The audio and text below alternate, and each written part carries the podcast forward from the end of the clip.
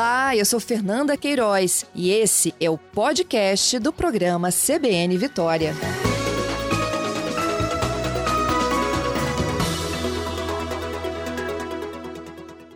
Vamos detalhar um pouquinho mais né, a atuação dessa máfia colombiana e também as operações em curso nesta manhã.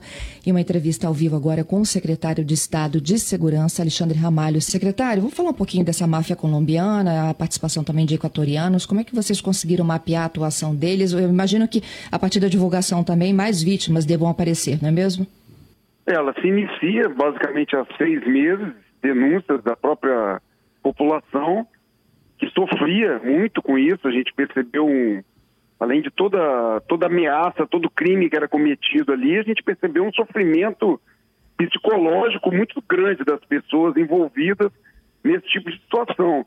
Inicia com aquela promessa fácil de empréstimo, e aí nós estamos falando de empréstimo de, de quantia relativamente pequena para pessoas que realmente estão necessitando para salvar uma dívida, para para livrar de uma consequência ruim, nós estamos falando de mil reais, de mil e quinhentos reais, porque aquilo, melhor dizendo, que vai de trezentos reais a mil reais, a mil e quinhentos reais, só que aquilo eram cobravam juros absurdos diário e que se transformava numa bola de neve quando a pessoa deixava de pagar algum dia, imediatamente aquele juro subia mais ainda e começava então a ameaça e a pressão psicológica por pagar.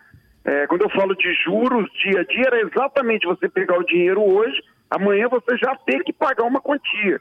Então a gente chegou a ver uma anotação lá, por exemplo, se você pegasse mil reais, no dia seguinte você já estava pagando 60 reais. Então seriam 20 dias de 60 reais. Se você deixasse de pagar algum dia, aí entra uma conta deles lá específica que aquilo jogava para muito maior o valor e as pessoas, consequentemente, não conseguiam se livrar daquilo e ficavam reféns dessas pessoas. Muita ameaça com arma de fogo, ameaça à vida, entrar no estabelecimento de uma determinada pessoa e retirar tudo que ela tinha como garantia de pagamento, muitos documentos de veículos, mais de 40 documentos de veículos na, nas mãos de um dos gerentes dessa organização criminosa. Então, assim, é um trabalho muito bem feito na investigação da Polícia Civil na pessoa do Dr. João Francisco, do DEIC, e que culminou ontem nessa operação culminou nos mandados de busca e apreensão e mandados de prisão é, para algumas lideranças dessa organização, com 15 pessoas detidas, sendo 14 estrangeiros e um brasileiro. Ele estava em situação legal aqui no Brasil, secretário?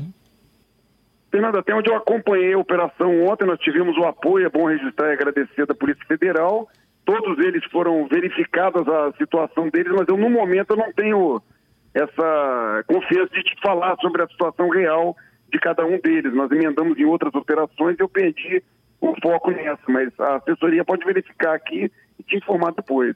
Uhum. E durante a coletiva, vocês falaram que eles tinham é, dois braços, né? Um muito bem organizado, que era o administrativo, que era o da cobrança, e o outro era da, da força, da força, né? Para extorquir as vítimas. No caso do uso da força, há envolvimento também de autoridades da segurança, de policiais, por exemplo? Não identificamos isso até o momento. A investigação continua, doutor é, João é, fez todas as audições ontem, tomou declaração de todos, é, as investigações continuam. Após a divulgação, e aí a gente aproveita mais uma vez para divulgar não só a operação da Polícia Civil, que foi muito bem feita, mas divulgar essa metodologia deles, né? Nós temos que alertar a população para pular fora disso, né? Que toda oferta de dinheiro fácil saia disso imediatamente. As pessoas mais humildes, mais carentes, que passaram e estão passando muita dificuldade desde o início da pandemia, com o desemprego nacional que nós estamos sofrendo. É óbvio que quando vem essa oferta, acaba tendo uma tentação em seguir e entrar nesse empréstimo, mas isso depois se transforma numa bola de neve. E o nosso objetivo é exatamente alertar, por intermédio da audiência de vocês, para que as pessoas não entrem nisso e continuem denunciando. Então, todo o trabalho investigativo continua. Se tiver alguém envolvido nessa linha, de qualquer setor que, que seja, obviamente entrará no inquérito e responderá pela participação. Entendido. O senhor mencionou, né, que tem outras operações em curso. Agora há pouco eu registrei, inclusive... Fernando, só atualizando aqui, a assessoria está me, tá me atualizando aqui, nenhum irregular, ok? Todos legais em território legal. brasileiro. 10 foram para os presídios ontem, dos 15 detidos. Entendido, ótimo. Secretário, aí, volta, é, muito obrigada por atualizar. É, falando um pouco das operações de hoje, né? A gente acaba de falar de uma máfia aqui, tem ah, uma operação envolvendo advogadas entrando em presídios, foram flagradas fazendo a comercialização de drogas. Elas recebiam ordens de traficantes para levar essas drogas para lá? É, eu gostaria de dizer para a sociedade capixaba, por intermédio do seu programa, nós fizemos duas operações hoje com a Polícia Civil, em Cariacica, Vila Velha e Vitória, voltados para o tráfico de entorpecentes e homicidas, é, com apoio da Guarda Municipal e da Força Nacional. E paralela a essa operação que teve início em Vila Velha, nós também tivemos outra operação no município de Vila Velha que visava exatamente é, dar cumprimento a mandados de busca e apreensão e mandados de prisão, numa outra diligência muito bem feita pelo doutor Guilherme de Guarapari, voltada para o tráfico de entorpecentes, permitindo a entrada desses materiais ilícitos dentro do CDP de Guarapari. E aí sim, lamentavelmente, nós identificamos a participação de duas advogadas. Vai todo o nosso respeito à Ordem dos Advogados do Brasil, é, respeitamos muito a advocacia capixaba e brasileira, mas infelizmente quando as, pe as pessoas desvirtuam a sua missão principal e entram no crime, entra imediatamente em ação a atividade de segurança pública, nesse caso desempenhada pela Polícia Civil, que fez a detenção, cumprindo o mandado de prisão de duas advogadas e duas outras pessoas ligadas a essa questão do tráfico de entorpecentes no CDP de Guarapari. Então, mas elas entravam, de certa forma, elas tinham acesso facilitado, né? até porque há é, servidores sendo investigados, é, mas elas estavam ali a, cumprindo ordens de traficantes? A investigação aponta que elas tinham um contato direto com pessoas do presídio por conta da sua condição de defensora, da conta da sua condição de advogada, naquele momento a função da advocacia começa a ser desvirtuada e aí a criminalidade então começa a prosperar com a intervenção dessas pessoas, levando ora é, mensagens para dentro do presídio, levando ora mensagem para fora do presídio e articulando toda uma rede para que essa droga então pudesse estar entrando no CDP de Guarapari.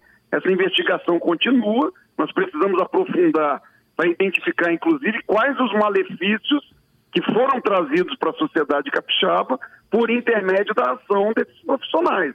E eu me refiro a ações criminosas fora do presídio. Compreendo. Então, elas não só apenas entravam para traficar, como elas também elas serviam de ponte entre os traficantes que ali estavam com a população externa, para quem estava fora do presídio. Elas poderiam, por exemplo, é, estar é, seguindo e dando ordens dessas organizações criminosas que estão dentro dos presídios para fora? É isso que nós queremos investigar. O nosso primeiro momento é exatamente a caminhada e a identificação já de pronto, isso nós podemos afirmar da participação no tráfico de entorpecentes. Tem toda uma investigação muito robusta por trás disso, com o acompanhamento, inclusive do Poder Judiciário, do Ministério Público, que emitiram hoje os mandados de busca e apreensão e mandados de prisão. Então, a participação no tráfico, a investigação continua, o inquérito é, está em andamento, mas não resta dúvida para a autoridade que faz essa investigação da participação delas. E aí vamos aprofundar nessa investigação se efetivamente trouxeram outros malefícios para a sociedade capixaba ao perpetrar outras ordens desses indivíduos presos no sistema prisional do capixaba. Como a queima de ônibus, por exemplo, secretário? Não podemos afirmar nada, mas estamos investigando. Tudo agora tem que ser investigado. Eu queria terminar com a operação dos homicídios. O senhor já tem esse primeiro balanço? Hoje tem a Força Nacional também ajudando nessa operação? As equipes ainda em campo, chega a notícia de apreensão de droga, de um homicida preso. Foram 11 pontos vistoriados, também cumprimento de mandados de busca e apreensão, mandado de prisão. Trabalho muito bem feito pela Polícia Civil, com apoio da Guarda Municipal de Vila Velha e Força Nacional. Então, ações integradas efetivamente têm trazido bons resultados para a sociedade capixaba. Entendido. Eu tenho aqui três participações de ouvintes para a gente finalizar. A primeira é pois do não. ouvinte José.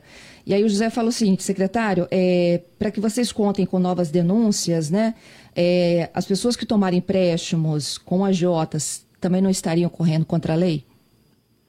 Dificultariam é, então as pessoas de aparecerem nesse momento?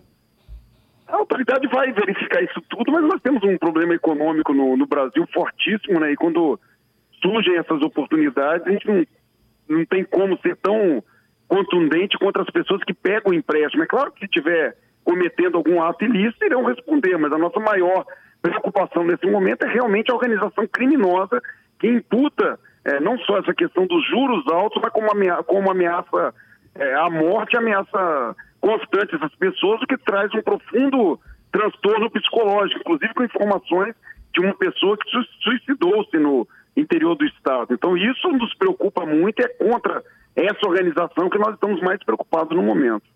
Uhum. É, tem uma outra pergunta aqui, a informação de que a lei dos fogos teria sido regulamentada, de fato, secretário? A Secretaria de Segurança encaminhou para o, a Secretaria de Governo a minuta do decreto e estamos aguardando a publicação é, para que efetivamente seja regulamentada a lei que trata dos fogos de artifício. É importante esclarecer, Fernando, para a sociedade, que assim, os fogos de artifício não serão impedidos de serem vendidos. Eles não são Sim. materiais considerados como ilícitos, eles continuarão sendo vendidos. O que nós queremos, enquanto segurança pública, e a iniciativa da Assembleia Legislativa nos permite, é que nós possamos monitorar quem está comprando isso em larga escala. Então ainda é um trabalho a longo prazo. Não, não adianta achar que isso vai acabar da noite para o dia, não adianta vir essa pressão em cima dos órgãos de segurança pública, porque os fogos de artifício são materiais lícitos vendidos para maiores de 18 anos. Não, compreendo. A diferença agora é de que a pessoa que adquirir vai ter que se identificar.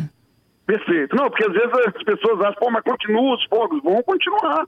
A gente uhum. não tem como impedir que isso acabe. As comunidades ainda serão prejudicadas, as comunidades que residem próximos, próximas aonde ocorrem essas, esses fogos de artifício, as comunidades ainda serão prejudicadas. O nosso trabalho agora é numa linha investigativa para identificar se a venda em larga escala tem ligação com o tráfico de entorpecentes. Uhum. Secretário, para finalizar aqui, eu tenho dois ouvintes aqui, é, e assim, quando os ouvintes né, pontuam e criticam, a gente prontamente também cobra de vocês autoridades. Eu tenho pelo menos dois aqui já participando conosco, dizendo que percebe uma grande diferença do seu operacional.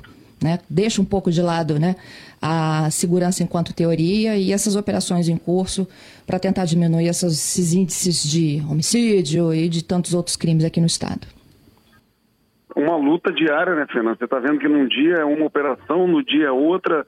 Parabenizar muitas instituições, a Polícia Militar, a Polícia Civil, as guardas municipais, Polícia Rodoviária Federal, Polícia Federal, a Força Nacional em solo capixaba, a integração é que tem trazido bons resultados e a nossa parte é apenas trabalhar como motivador, como incentivador desses profissionais, agradecendo muito e parabenizando a todos eles pelo empenho. Te agradeço pela gentileza, eu sei que você está no meio de uma operação aí. Muito obrigada por atender a CBN. Muito obrigado pela oportunidade, um abraço a você e seus ouvintes.